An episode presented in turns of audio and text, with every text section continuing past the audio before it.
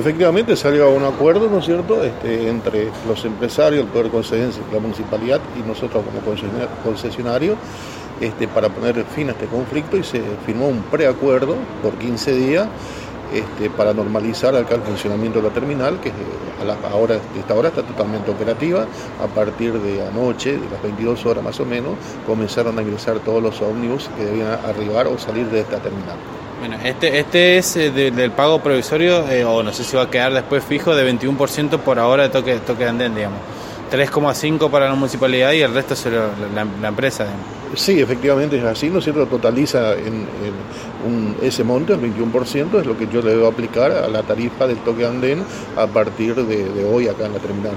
Bueno, y después ya por su cuenta los empresarios, digamos, eh, digamos y la municipalidad eh, tienen este arreglo, por decirlo de una manera, de, que se efectivice la tasa de embarque, que ya quedaría a cargo de los usuarios en el boleto. Todavía no se sabe cuánto va a ser ese porcentaje, digamos. Todavía se desconocen ¿no cierto? los detalles cómo se va a aplicar ni el mecanismo que se va a aplicar, pero ese es algo, un tema que se le tiene que definir los empresarios ante el poder concedente, que es la municipalidad, este, cómo van a establecer y cuál va a ser el monto a cobrar a los pasajeros en ese concepto. ¿no? Bueno, ¿cómo, cómo ha quedado la, la empresa que concesiona la terminal con, con, todo este conflicto en, estos días que no han ingresado los, los colectivos? ¿Qué pasa con ese dinero que, que no ingresó, digamos, que, o que no se pudo cobrar? Eh, ya la municipalidad supongo que, que, actuará en cuanto a las multas que, que, haya, que haya hecho, digamos, pero ustedes cómo han quedado parados?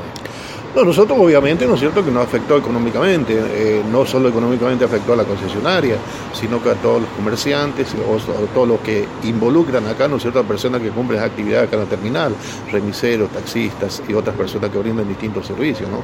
Bueno, eh, la última para decirle, ¿esperan que este ya sea de un acuerdo definitivo, que no vuelva a, pasar eh, esta cuestión, digamos, para que no, no haya que, atrasar otra vez esta situación, que, que como usted decía recién complique mucho?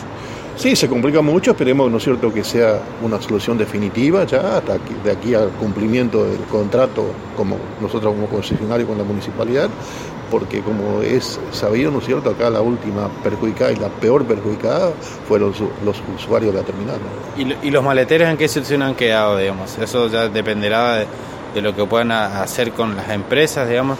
Te había dicho el otro día que acá no se le cobraba ni un ni un valor, por, ni un monto por, por trabajar, más que nada un alquiler que ellos mismos habían hecho de un local para tenerlo como sede. Sí, efectivamente, acá no se le cobra ni un monto para que ellos cumplan su actividad como integrante de una cooperativa. Eh, lo único que nosotros le cobrábamos es el monto de un alquiler que le alquilábamos local donde funcionaba como sede social y donde ellos, ¿no es cierto?, establecían su mecanismo para ofrecer su servicio a las, a las empresas.